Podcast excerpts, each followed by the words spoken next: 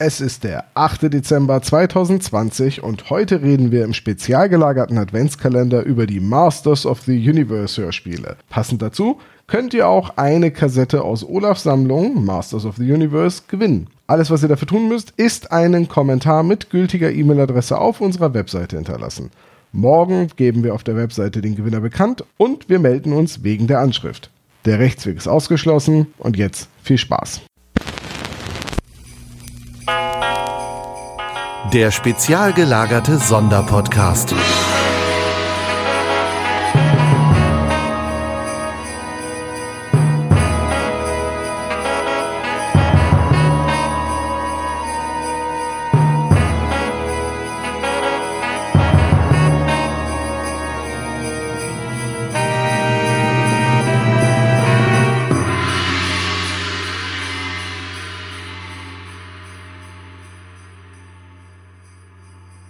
Moin, willkommen bei unserer nächsten Kalendertüre. Heute gehen der Sebastian, hallo, Hi. und ich ganz tief in den Keller von Europa zurück durch die Zeit und befassen uns ein bisschen mit den He-Man-Hörspielen, die in den 80er Jahren zur Spielzeugserie He-Man in Europa vertrieben wurden. Wir hatten davon ein paar Kassetten und die haben wir auch immer noch. Die müssten bei dir rumliegen irgendwo, Sebastian.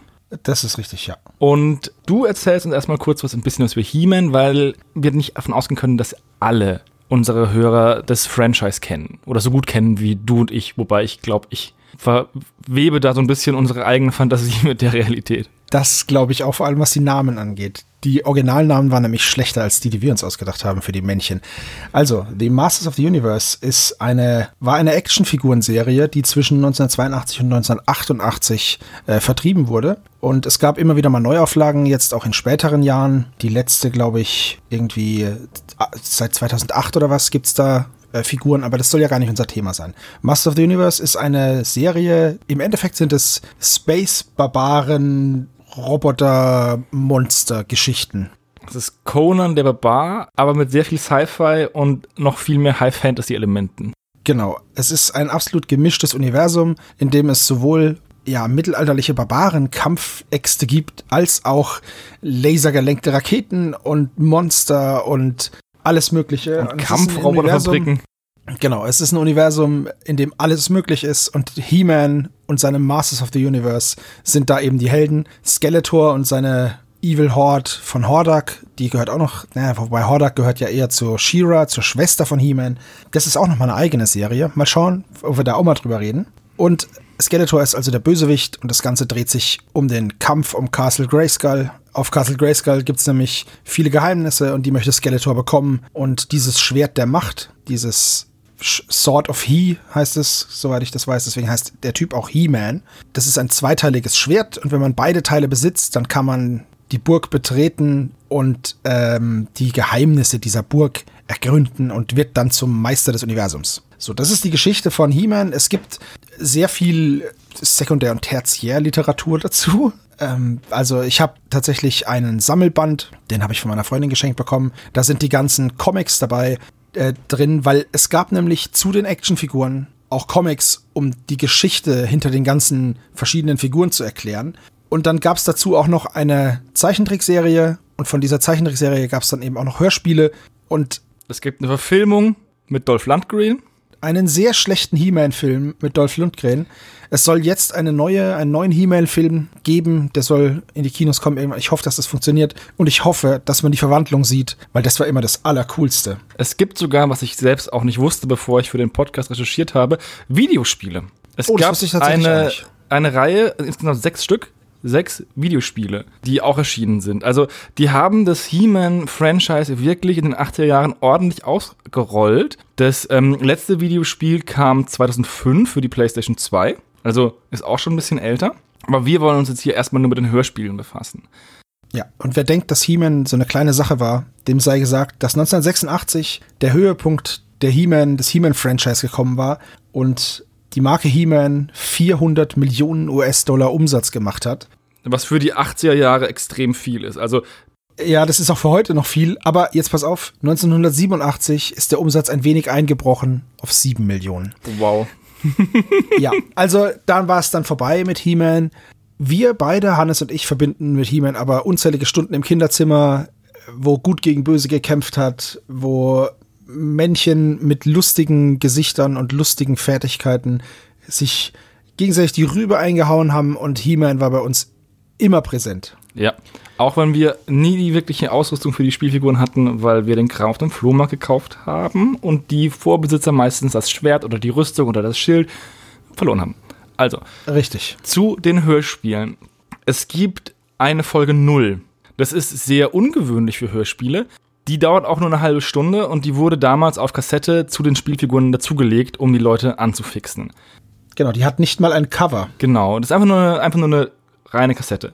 Und die kam 1984 raus und die ist auch total witzig gemacht. Ein Zusammenschnitt zum Großteil aus anderen Folgen, damit die Dialoge halt einen neuen Sinn ergeben. Genau, und ich finde, das ist sehr, sehr gut gemacht. Man kann sich die Folgen von He-Man ähm, momentan auf YouTube anhören, aber das ist natürlich immer so eine Sache, wie lange die verfügbar sind. Anders gibt's die aber nicht in digitaler Form. Man muss dann schon die Kassetten kaufen. Es hat noch niemand irgendwie die Dinger digitalisiert oder ja als Download irgendwo bereitgestellt. Also Zumindest haben wir sie nicht gefunden auf Spotify oder allgemein. Ich habe eine Internetseite gefunden, die heißt heman.org. Da habe ich das Gefühl, dass die Tonspuren hinterlegt sind, aber da müsste man sich einen Account machen und ein Plugin installieren und das hatte ich keine Lust drauf. Deswegen, ja, wir haben sie. zumal wir die Folgen ja haben. Genau, wir haben sie auf jeden Fall nicht gefunden. Das heißt, man muss wirklich das Bootleg über YouTube machen. Ähm, das kann aber sein, dass es gelöscht wird. Das ist natürlich au- auch, naja, Copyright von Europa. Wobei die Sache ist halt die, das Zeug ist auch schon fast, naja, 40 Jahre alt teilweise. Da stellt sich die Frage, inwieweit da Europa noch hinterher ist, das zu löschen. Ja, das ist eine gute Frage. Also auf YouTube findet man es auf jeden Fall. Wenn wir jetzt mal zu den Sprechern gehen und zu der Produktion, dann tauchen eine ganze Menge bekannter Namen auf. Nämlich H.G. Franci- Francis, Heike Dine Körting taucht auf, Peter Passetti als Skeletor. Also es sind nicht, es sind keine unbekannten Namen, auch für die damalige Zeit nicht. Und trotzdem, beim Wiederhören der Hörspiele muss ich sagen, sie sind nicht so gut gealtert wie manch andere Hörspiele, die wir in der Jugend gehört haben und dann für den Adventskalender nochmal aufgearbeitet haben, oder? Das ist richtig. Aber als Horst Naumann, der ist da der Erzähler, die ersten Sätze gesprochen hat, ist, war ich sofort wieder in unserem Kinderzimmer. Weil das einfach, ich weiß nicht, das ist einfach so ein, so ein ganz krasser Nostalgiemoment. So aus der ganz, ganz frühen Kindheit. Insgesamt gibt es übrigens 37 Episoden. Die sind erschienen zwischen 84 und 88. Und die ersten beiden haben auch eine goldene Schallplatte bekommen. Also auch hier kann man sagen, dass das He-Man-Franchise in Deutschland sehr erfolgreich war. Auch wenn Ja. die ersten Geschichten sehr krude noch sind, weil da die Leute, das, das sind ja Hörspiele, die nur für den deutschen Markt produziert worden sind. Das heißt, es gibt da keine englische äh, Vorlage, die dann übersetzt wurde, sondern die wurden für den deutschen Markt geschrieben. Und man merkt halt, dass sich die Schreiber in den ersten Folgen nicht ganz so gut mit dem He-Man-Universum ausgekannt haben, weil sehr viele kleinere Fehler drin sind. Zum Beispiel wohnen die Masters in den ersten Folgen auf Castle Grayskull, was ja nicht der Fall ist. Was wir aber lange Zeit auch dachten, als wir die Burg hatten, dass sie halt da wohnen. Dementsprechend kann passieren. Wäre mir nicht aufgefallen, wenn ich mich nicht reingelesen hätte in den Hintergrund von He-Man. Ja, das stimmt. Ähm, der Hintergrund von He-Man ist verwirrend und vielschichtig. Auch Eternia ist ja auch so geil, weil wenn du da eine Karte betrachten würdest, gäbe es ja hier die Ebenen der Zeit und da die, den Sumpf der Todesgefahr und alles mögliche. Also so richtig schön, so ein cheesy Universum, wo in alle Himmelsrichtungen immer eine andere Vegetations- und Zeitzone ist, in der immer irgendwie Gefahr lauert. Und Skeletor Natürlich. ist, hat den ganzen Tag nichts Besseres zu tun, als He-Man umbringen zu wollen. Das ist nämlich auch eine Sache, die mir aufgefallen ist. Es wird ziemlich viel über Töten gesprochen in den Hörspielen. Ja, aber Skeletor ist ja auch das ultimative Böse. Aber das ist auch eine Sache, dafür, dass es ja Kinderhörspiele sind, wird sehr explizit gesagt, oh, ich bring dich um, He-Man. Also Ja, nicht ja, irgendwie, das ich besiege dich oder ich schlage dich zurück oder sonst irgendwas, sondern nein, ich will He-Man töten. Ganz klare Ansage. Skeletor will He-Man töten. Ja, das ist richtig. Aber das ist einfach, also das war halt alles so überspitzt damals schon. Ich glaube, wir haben das ja auch immer gesagt. Ja, ja, ich sag ja nur, dass es, ähm, ich glaube, das würde in jetzigen Kinderhörspielen anders ausgedrückt werden. Das, das, ich kann durchaus sein. Wobei in den 80ern gab es ja auch Kinderspielzeug zu Robocop und der Film ist ja eigentlich ab 18. Ja. Also das, Das war eine andere richtig. Zeit. Das ist richtig, ja. Also es sind auch noch andere Größen der Europa-Hörspiele da, wie zum Beispiel äh, Andreas van der Meden, der in unterschiedlichen Rollen immer wieder mal zu hören ist, oder auch Jürgen Thormann und wie sie nicht alle heißen. Es sind sehr, sehr, sehr, sehr viele gute Sprecher. Norbert Langer ist zum Beispiel He-Man. Voll cool. Äh, Jens Wawritschek war auch dabei und Andreas Fröhlich. Die haben äh, Palastwachen gesprochen, zum Beispiel äh, in Folge 7, der Doppelgänger. Finde ich super, sowas. Äh, es gibt sehr, es, und es sind, man muss dazu sagen, in den Hörspielen eigentlich immer unglaublich viele Sprecher, ne? Also, das sind jetzt nicht mal nur so fünf oder so, sondern teilweise 20. Also die lassen auch sehr, sehr viele Nebenfiguren auftreten, von denen es halt aber auch Spielfiguren gibt. Und das ist ja, glaube ich, der Punkt, warum die so viele Sprecher haben, weil wie willst du Trapjaw, Ramman und so verkaufen, wenn die nie in der Serie vorkommen, ne? Das ist richtig. Äh, das ist auch auf den Covern ganz gut zu sehen. Das sind im Endeffekt, die Cover sind abgemalte Actionfiguren, ne? Ja, mit diesen sperrigen Posen und zum Beispiel Folge 7 der Doppelgänger, wenn man sich das Ja. Cover anguckt, ist es halt einfach ganz klar, dass der He-Man, der auf dem Boden liegt, einfach eine Spielfigur ist, die umgefallen ist. Äh, richtig. Auch der oben drüber, der steht halt in einer sehr starren Pose da. Also das sind einfach, aber es ist, ich finde es, das hat voll Charme. Ich finde es total schön. Ja, das, Mir, ähm, mir gefällt's, auch wenn es sehr krude ist. Ich finde es sehr, sehr, sehr cool. das sind, ja, ich scroll noch durch die Cover, das sind wirklich teilweise witzige Cover, also gezeichnet. Also ich, ich zum Beispiel in Folge 19, das heißt das Dämonenpferd. Da sehen wir ein äh, schwarz-gelbes Roboterpferd und Orko, den fliegenden Staublumpen. Ne? Mhm. Und ich, ich könnte schwören, dass zu dem Zeitpunkt einfach dieses Pferd rausgekommen ist. Das kann gut sein. Weil es ist einfach, es sieht halt einfach aus wie auf der Schachtel. So. Ja. Wie auch die Cover sind die Folgen ebenfalls recht durchwachsen, was die Qualität angeht. Die ersten Folgen strotzen so ein bisschen von ähm, inhaltlichen Fehlern. Gerade Sternenstaub, die erste Folge, habe ich mir nochmal angehört. Die, muss ich sagen, die hat so ein bisschen interne Struktur vermissen lassen. Weil, was kann dieser Sternenstaub? Wozu braucht man ihn? Wo kommt er her? Warum will Skeletor ihn? Wie kann Skeletor beamen? Das sind alle solche Fragen, die nicht beantwortet werden, aber ich glaube, die stellt man sich auch als Erwachsener und nicht als, als Junge, als Kind, der diese Folge hört beim Spielen. Genau, weil da haben wir einfach nur nachgespielt, was wir gehört haben. Und das war immer cool. Es ist schade, dass die Folgen nicht wie so viele andere Hörspiele irgendwie auf Spotify zu finden sind.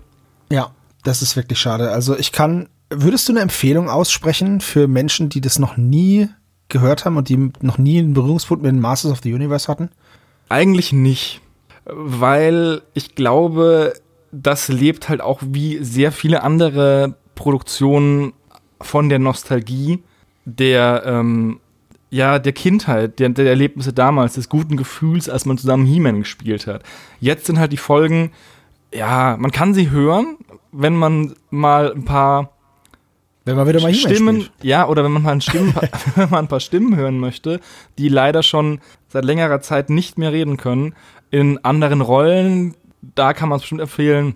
Also reinhören kostet ja nichts und die, die Folge 0 dauert eine halbe Stunde und die zu hören ist sehr, sehr amüsant, wie Das stimmt, ja. das ganze, dieses ganze Ding aufgebaut wird über diesen Jungen, der Martin heißt und der dann träumt und dann auf Eternia ist und dann feststellt, dass er schläft und dann sagt, ja, ich kann das ja alles nachspielen mit den neuen He-Man-Figuren von Mattel.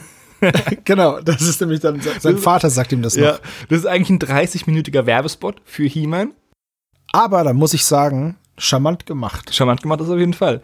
Die ganze Serie ist charmant gemacht und ähm, es war halt auch wieder eine, eine Klassiker, Klassiker-Serie. Ja, es gibt, wie gesagt, 37 Folgen.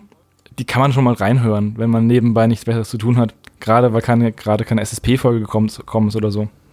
Genau. Ist auf jeden Fall Edeltrash. Ja. Nicht so Edeltrash wie Antenna, muss ich sagen. Nee, die Antenne ist aber auch besser gealtert, einfach. Ja, ist es auch das ein bisschen. man, muss man sagen. Ich glaube, es liegt auch daran, dass ähm, bei Jan Tenner sie dann irgendwann den Bogen gemacht haben und eine große zusammenhängende Geschichte erzählt haben. Das haben sie ja meines Wissens bei den Masters nicht wirklich so gemacht. Ja, gut, weil die halt immer das nächste Spielzeug verkaufen wollten. Das ist Ja. halt so. Übrigens, es kommt eine neue Staffel Jan Tenner, neue Edition raus. Habe ich gestern auf Instagram Ja. gesehen. Ich habe sogar schon die nächsten oder die aktuellen beiden Folgen. Sehr gut, die müssen wir mal hören. Auf jeden Fall. Und äh, ich würde sagen, das können wir doch eigentlich gleich machen.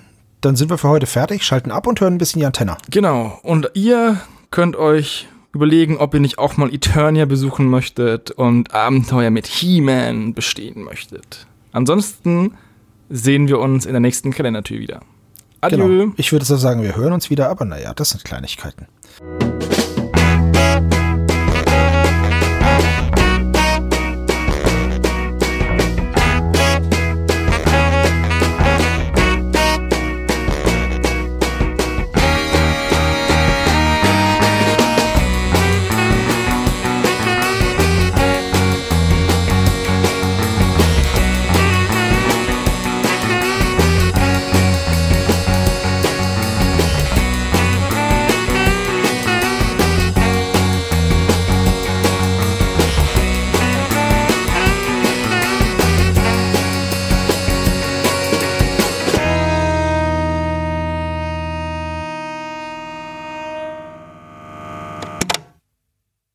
Das war der spezial gelagerte Sonderpodcast.